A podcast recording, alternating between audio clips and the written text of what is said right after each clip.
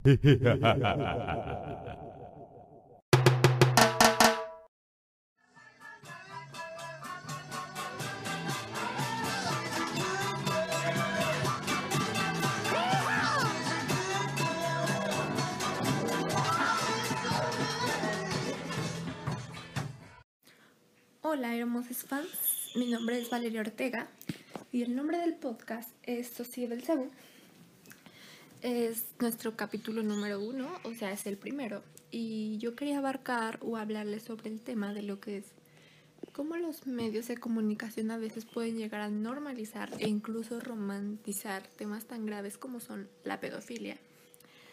Supongo ya la gran mayoría de los oyentes tienen un conocimiento previo, sin embargo, aún así les vamos a dar una breve introducción. Pero primero quiero decir que estoy aquí con mi amiga cercana, Karen. Eh, la conozco desde hace tres años y somos muy unidas, entonces la invité porque creo que esto es un tema muy importante para toda la sociedad. Hola, ¿qué tal? Mi nombre es Karen Domínguez y estoy aquí con mi amiga, compañera, consejera Valeria para hablar de un tema que sentimos que es muy importante conocer y que hasta la fecha sigue siendo algo muy tabú, ya que es algo que muchas personas consideran como normal o prefieren ignorarlo. Bueno, pero aquí no nos quedamos calladas y rompemos con estereotipos. Bueno, volviendo a la breve introducción de lo que es pedofilia. Según la Sociedad Española de Medicina Interna, la pedofilia es un trastorno psiquiátrico en el que el afectado tiene excitación o placer sexual a través de actividades o fantasías sexuales con niños o jóvenes y con frecuencia entre 8 y 12 años. Esto puede ser hacia el mismo sexo del pedófilo o al contrario. Y yo creo que esto es un tema muy importante, ¿saben?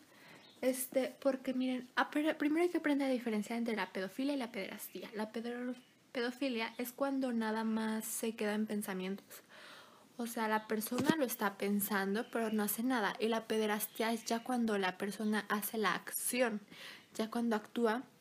Y creo que es muy importante hablar de estos temas, eh, más por las situaciones actuales que estamos viviendo, muchos feminicidios, también robo de niños. Y es algo que, aunque todavía es muy tabú o la gente todavía se exalta mucho al hablar de este tipo de temas, creo que deberíamos hablarlos para poder poner un alto y hacer algo para que esto deje de suceder.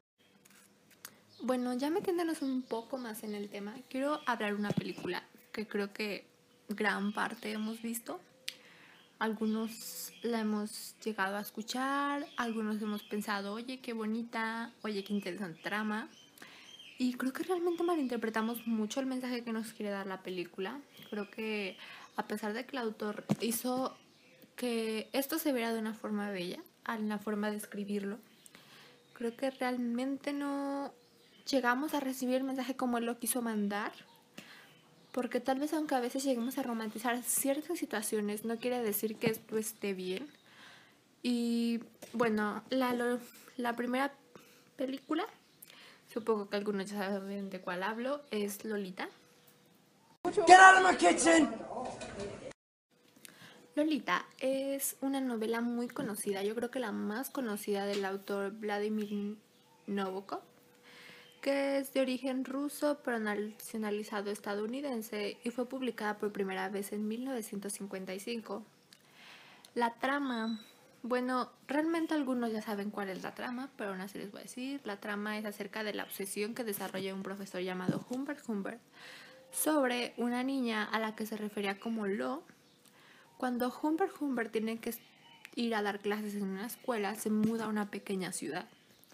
Y en esta ciudad tiene que alojarse, entonces decide alojarse con, en una casa donde está la madre y la niña. Sin embargo, él desarrolla una obsesión muy fuerte por la niña. La niña apenas tiene 12 años, no es como que ya sea mayor de edad y ya puedan, ¿verdad?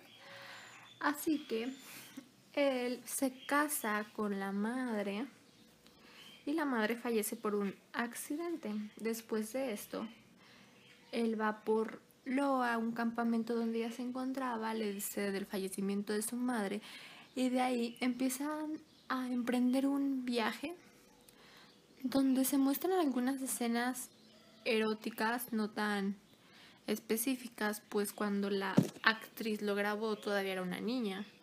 Así que esto sería pues literalmente ilegal. Pero sí son escenas que dices, para estar muy chica puede llegar a ser muy explícita. Creo que puede generar a veces hasta un trauma en la actriz.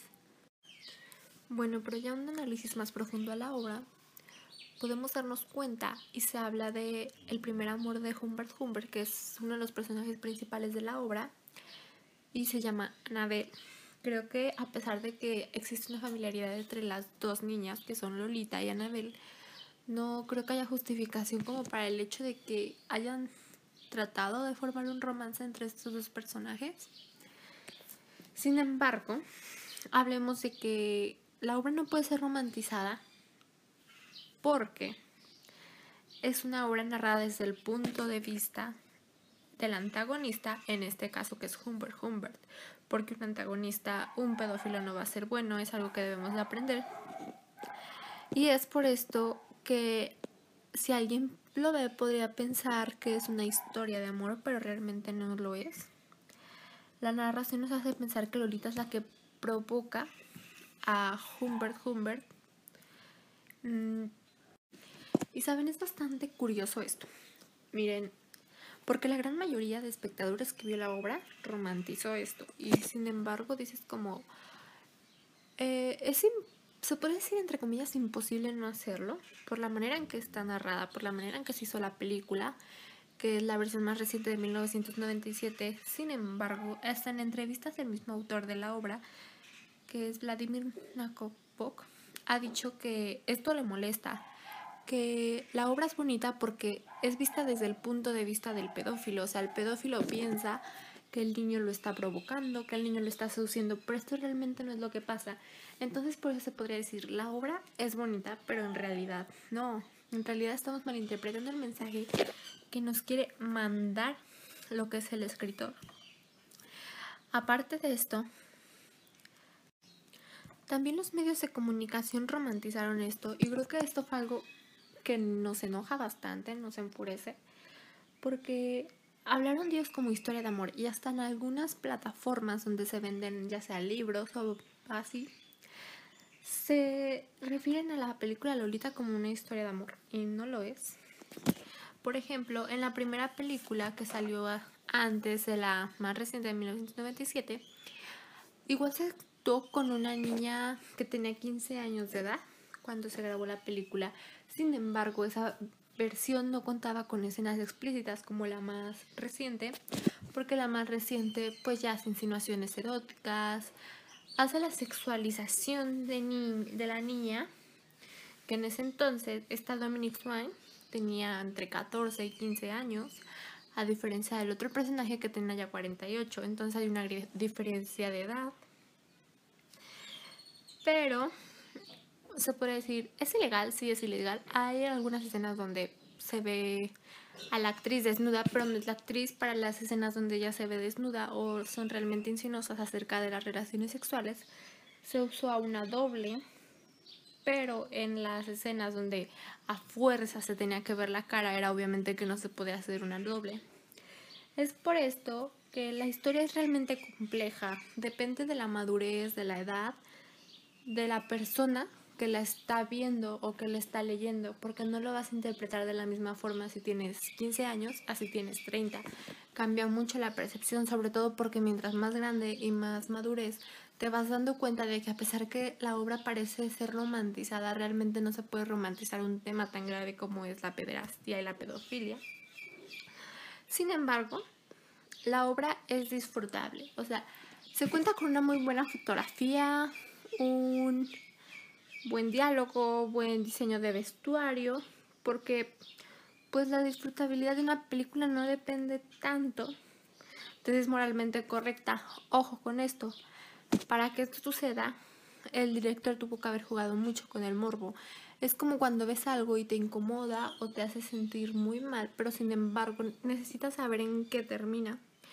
Esto sucedió con la obra de Lolita que la obra de Lolita parece estar romantizada porque es desde la perspectiva de los pedófilos.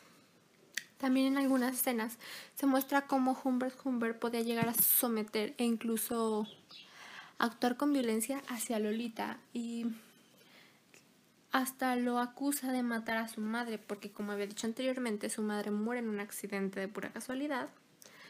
Y hablemos del impacto cultural que tuvo la película de Lolita. Mm, tuvo muchísimo, porque por ejemplo, empezaron a hablar de esto con eh, legalizar a las de 15 años y eran señores de 30. A pesar de que un, no sé, tu novio te gane nada más por 3 años, que sea 15 o 18, el hecho de ser el mayor sigue con mayor edad sigue contando como una pedofilia.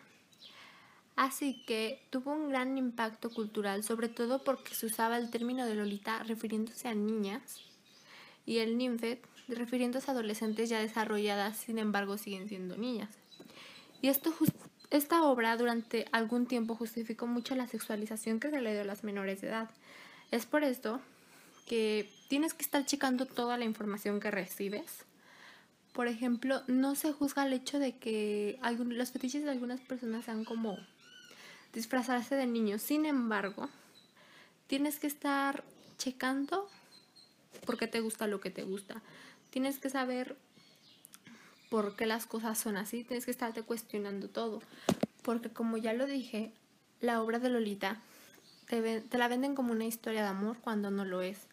Y el mismísimo autor lo dijo, él no buscaba vender una historia de amor, sino hacerte ver cómo un pedófilo puede ver lo que realmente no es, sin embargo, tristemente no se tiene una versión de cómo Lolita lo estaba viendo.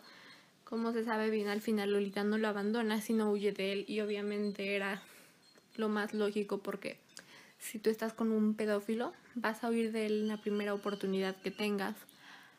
Así que realmente no es una historia de amor, realmente nada más estábamos viendo cómo a veces los pedófilos lo sienten, que ellos piensan que el niño siente lo mismo que ellos, las cosas son recíprocas. Sin embargo, un niño no deja de ser un niño y un niño no deja de ser inocente y no deja de saber lo que hace. Pero yo ya hablé mucho, así que quiero saber qué es lo que cuenta Karen, que es nuestra invitada del día de hoy, cuál es su punto de vista después del análisis que le hemos hecho a la película, después de conocer la sinopsis de la película, para que haya una retroalimentación entre ella y yo y al igual que ustedes como oyentes también cambie su perspectiva Claro que he oído hablar y he tenido la oportunidad de ver y de leer la obra de Lolita. Este, hasta tiene una obra de teatro, ¿no? Creo, según yo. Bueno, no recuerdo bien. Pero, pues básicamente sí, sí la he llegado a ver.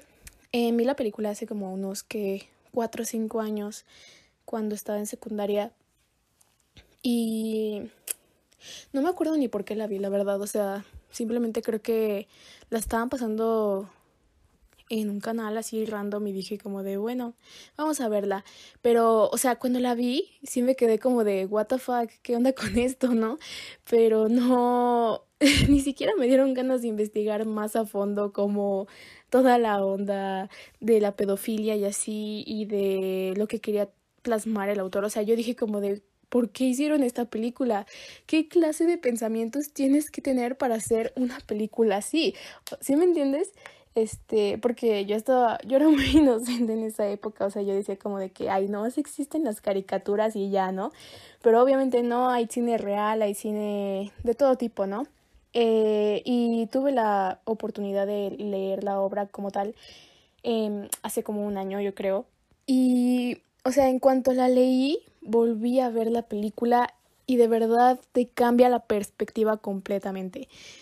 Mm, bueno, em, es decir, esta película y la obra están narradas como desde la perspectiva de Humbert, que es pues el protagonista.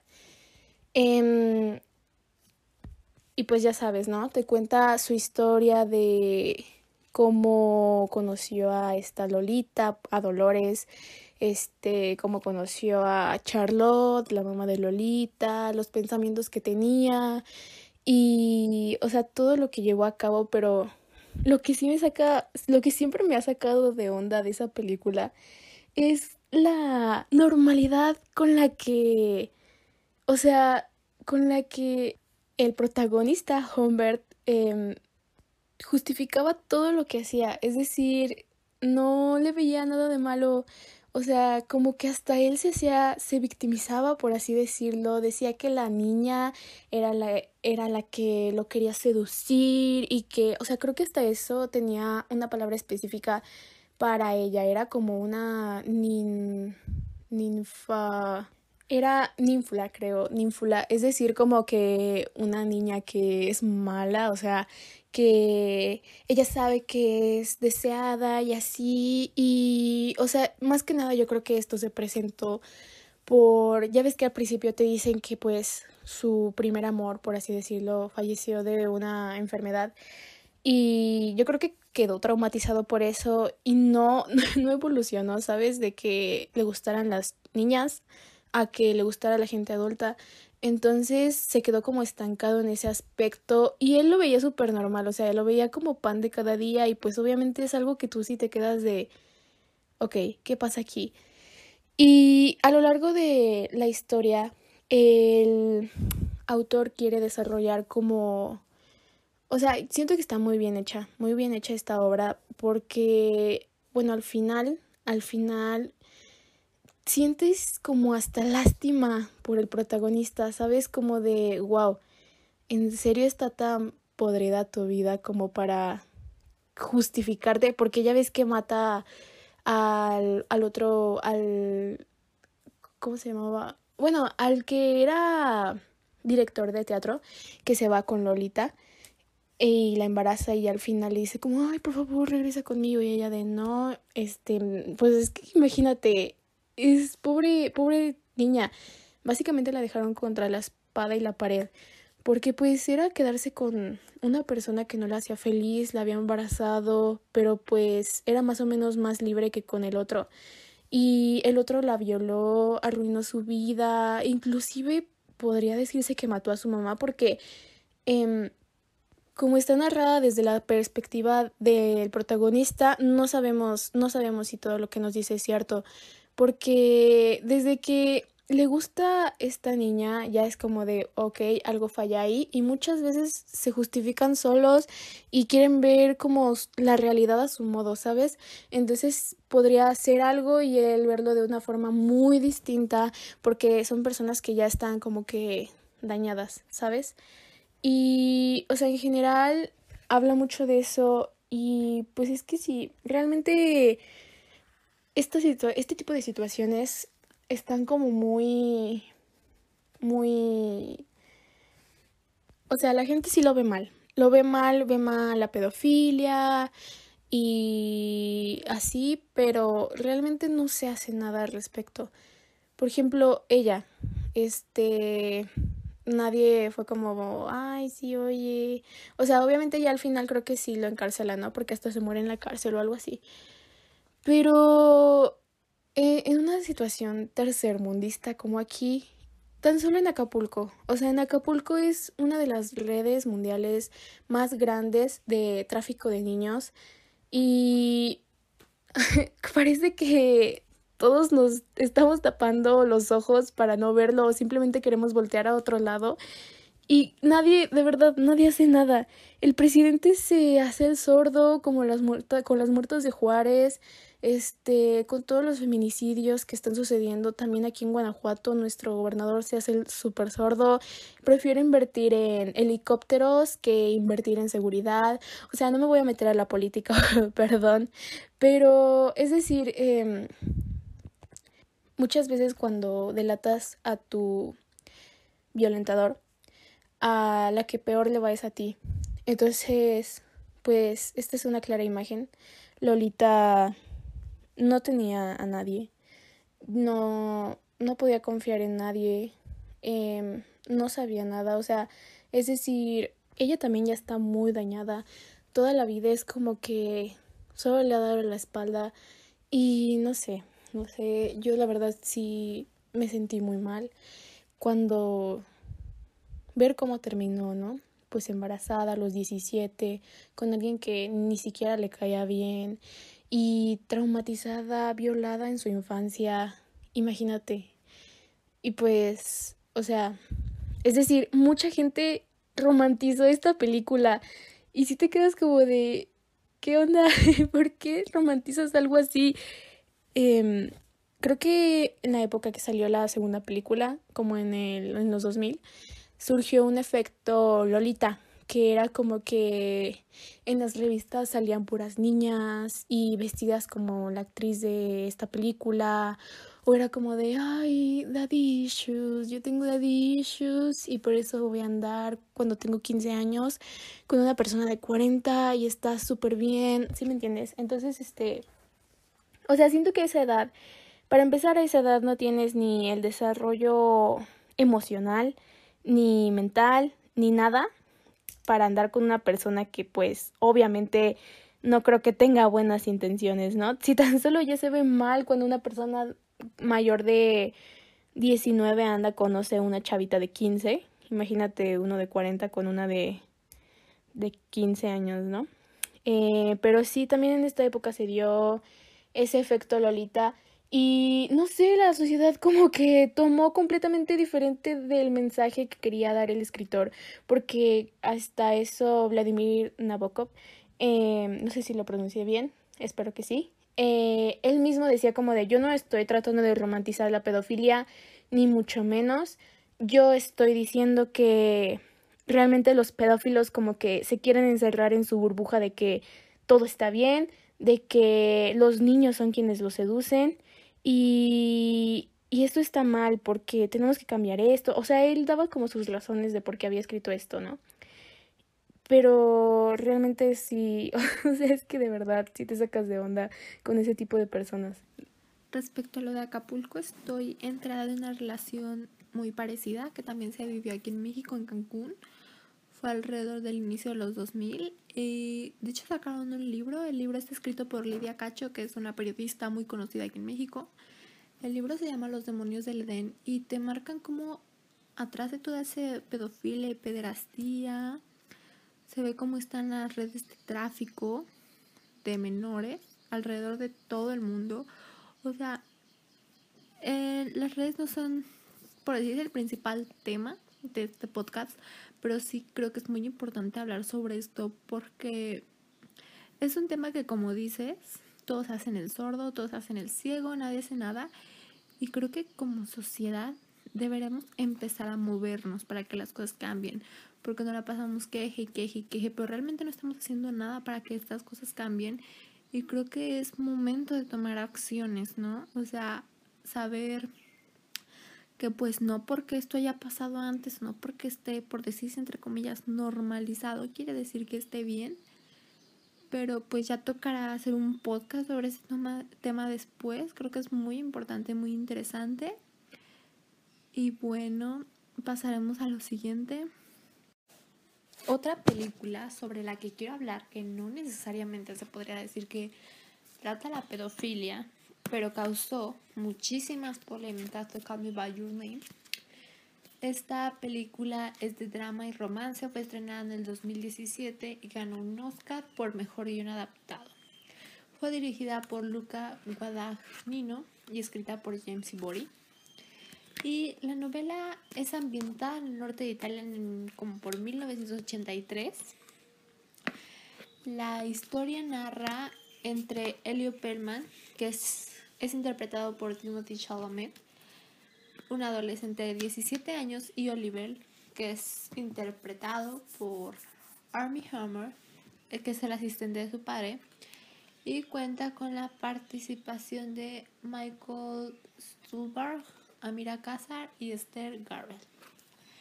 La película había estado en desarrollo desde el 2017, pero apenas fue sacada en el 2016 y 2000, como 2016-2017. Y les voy a hablar un poco acerca de la trama.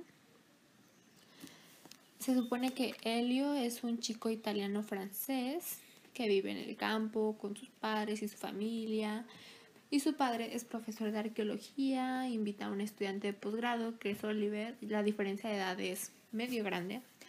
Debo declarar que no es directamente pedofilia porque hubo muchísima polémica porque decían tiene 17 años, todavía no es mayor de edad y pues la persona del posgrado era muchísimo más grande. Sin embargo, supimos que en Italia la edad para tener consentimiento es arriba de los 16, 17 años. Entonces no tanto como este tipo de polémica. Sin embargo, no vivimos en Italia. Vivimos en lo que es México y aquí la edad de consentimiento es arriba de los 18 años. Eh, y cuenta como pedofilia, no trata de no estar encubriendo a tus amigos agresores que tienen 19 años y salen con niñas de 14 porque esto es pedofilia, pueden llegar a la cara a la cárcel y que no pidan algún tipo de imagen erótica sexual porque podría contar como pornografía infantil y también caer a la cárcel. Es muy importante que reconozcas cuando una persona puede llegar a ser un pedófilo, no porque piensas que no eres tan grande, tienes 18, 19, 20 años, no cuenta como pedofilia. Hay que tener ojo con todo este tipo de señales, analizar todas las cosas de las personas con las que te reúnes, los gustos de los demás. Porque, por ejemplo, algo muy usado recientemente es el término loli, que también se usa mucho en el anime. Y me vengo entrando que el término loli mmm, se viene de la de la película de Lolita y Loli significa como a la gente que finge ser niña y no está mal, sin embargo, esto ocasiona que se sexualice bastante a los niños y creo que esto normaliza muchísimo la pedofilia. Recientemente hubo mucho el tema de los MAPS que se querían unir a la comunidad LGBT porque decían que también valían sus gustos, pero MAPS no es más que pedofilia y creo que la pedofilia no es un tipo de amor distinto, no es algo relacionado con el LGBT porque no puedes comparar que te guste una mujer de tu edad a que te guste un niño 20 años menor que tú. Así que es muy importante hablar de este tipo de temas.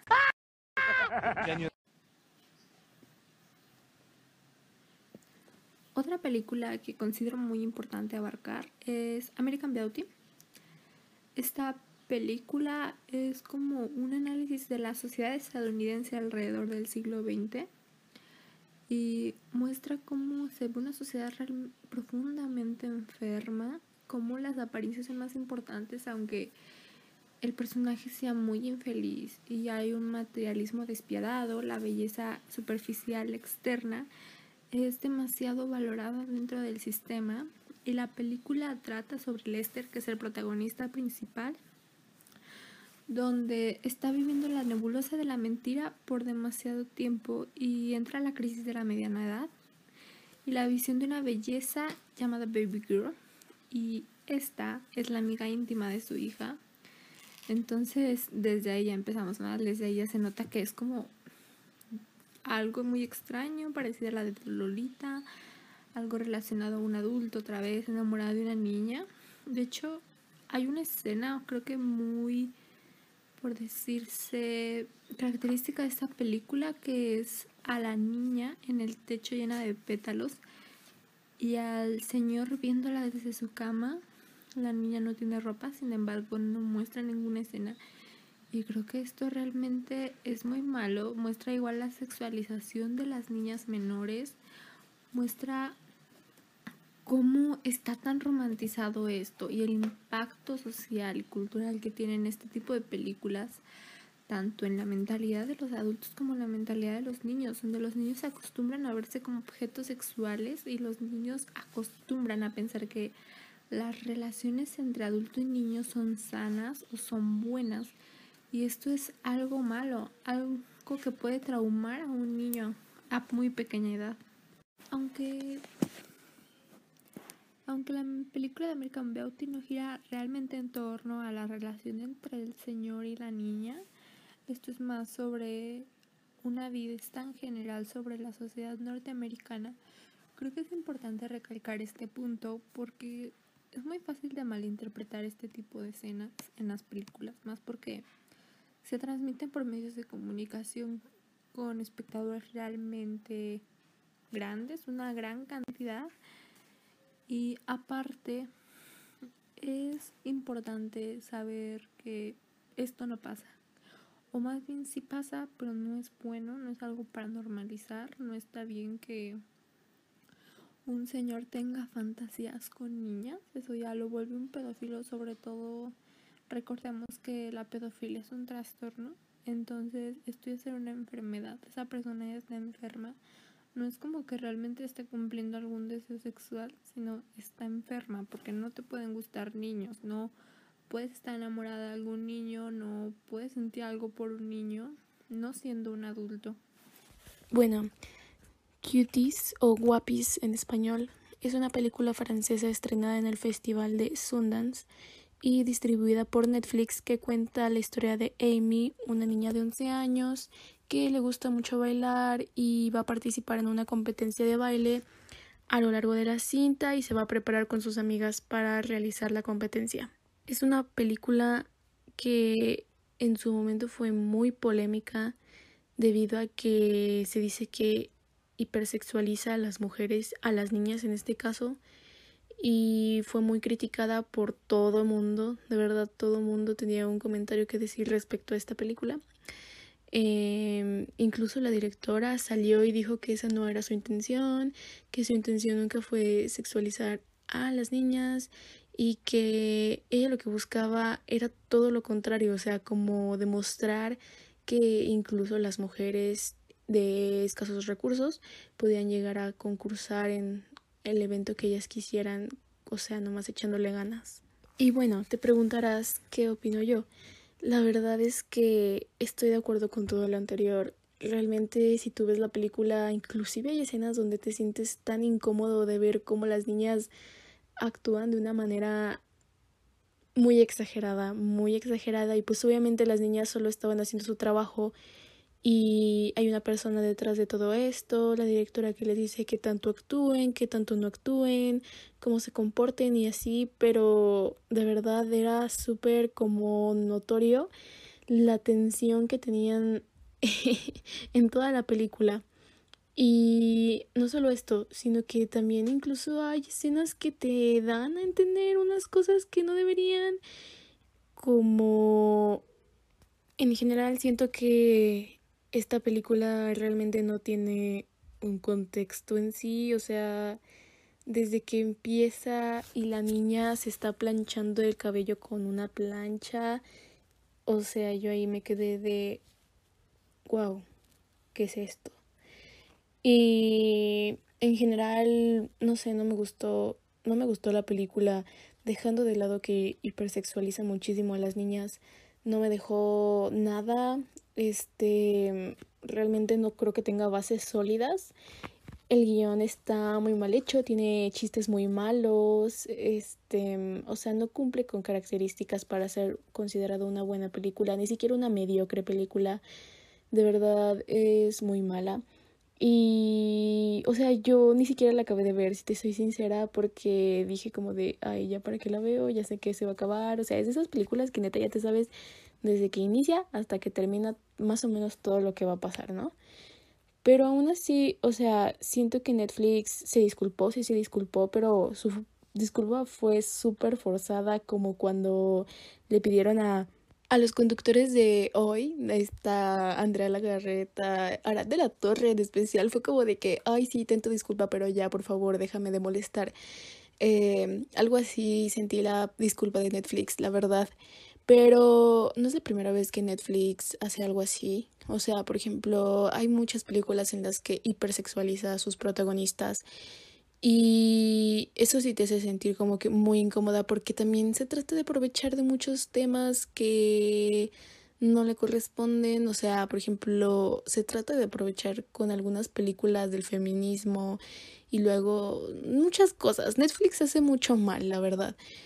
Y, pero en general sí las hipersexualiza, no sé si incita a la pedofilia, o sea, mm, no te podría decir si sí o no, o sea, no, yo no vi nada respecto em, a decir sí, pedofilia, pero sí la sexualización hacia las niñas es increíble, tan solo por la, o sea, todo, de verdad, todo me incomodó mucho, no sé si las niñas cómo se hayan sentido, no sé, estaría padre escuchar cómo se sentían ellas en el momento de grabar, o sea, si hubo alguna como discusión por su parte por usar algún otro tipo de vestuario, cambiar las escenas, pero es que son niñas, o sea, están no sé si por miedo a hablar y que les digan, oye, ¿sabes qué? Pues te voy a cambiar, cambiar del proyecto o algo así, no lo hayan hecho, no sé alguna razón, pero no me gustó en absoluto la película. Como bien lo dijo mi amiga Karen, Cuties es una película que generó muchísima polémica. Karen ya nos dio una pequeña sinopsis y su punto de vista. Y yo creo que concuerdo con ella. La hipersexualización de las niñas es muy notoria. De hecho, hay muchos youtubers, hay muchas personas que han dado su punto de vista acerca de la película, de cómo hipersexualizan a las niñas. Y cuando hubo toda esta polémica, la directora quiso aclarar, entre comillas, el hecho de que ella quería referirse a dos partes totalmente contrarias, que era una familia conservadora y la hipersexualización de las niñas que está normalizada hoy en día. Sin embargo, su mensaje no fue tan claro como se esperó, puesto que, como ya vimos, en lugar de criticar a la sociedad y todos estos temas, lo que hizo fue normalizarlo, ¿no? Sobre todo por el tipo de vestuarios, el tipo de tomas que hay de la película. Y recordando que mucho en la de cada de los 2000 se vino muchísimo este tema de la hipersexualización de las niñas con todos los concursos que se daban, no sé, en bikini, en traje de baño, y eran niñas muy chiquitas, donde se les maquillaba. Y, ¿saben? Eso es, es malo, pero está muy normalizado. Es algo que si tú ves a una niña en bikini o haciendo cualquier cosa, o tan siquiera el hecho de estar con un niño y preguntarle, oye, ¿tienes novia? Eso es hipersexualización porque el niño ni siquiera está pensando en eso. El niño todavía no siente una atracción sexual hacia otra persona como para andar teniendo novia. Y el problema es que la sexualización de los niños en nuestra sociedad está tan inculcada. Los conservadores critican que pues hoy es por culpa de los liberales, que tal y tal cosa, ellos metieron, pero realmente no, esto viene desde hace muchas décadas, desde hace muchas películas, la de Cutis, la de Lolita no son las primeras películas que tratan este tipo de temas.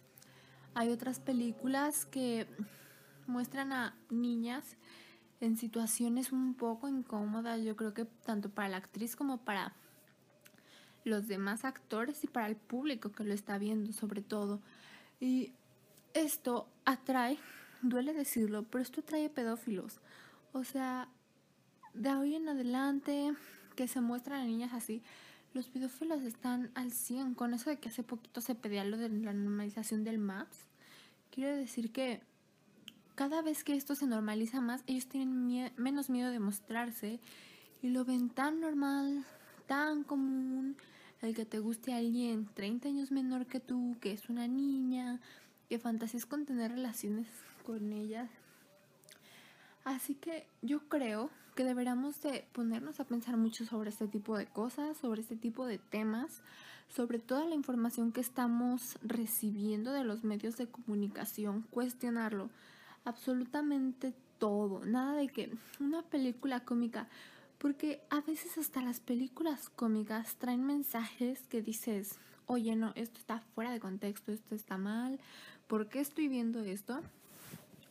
Así que, amigos, el único consejo que yo les doy es que se cuestionen absolutamente todo, tanto lo que vean en televisión, lo que vean en las redes sociales, en el periódico, porque lo que nos brinda la tecnología es una herramienta para poder expresar nuestro punto de vista y tener el sentido crítico un poco más atento a la información que estamos recibiendo día a día no es que nada más recibas información cuando ves televisión, sino todo el día en tus conversaciones, en tus redes sociales.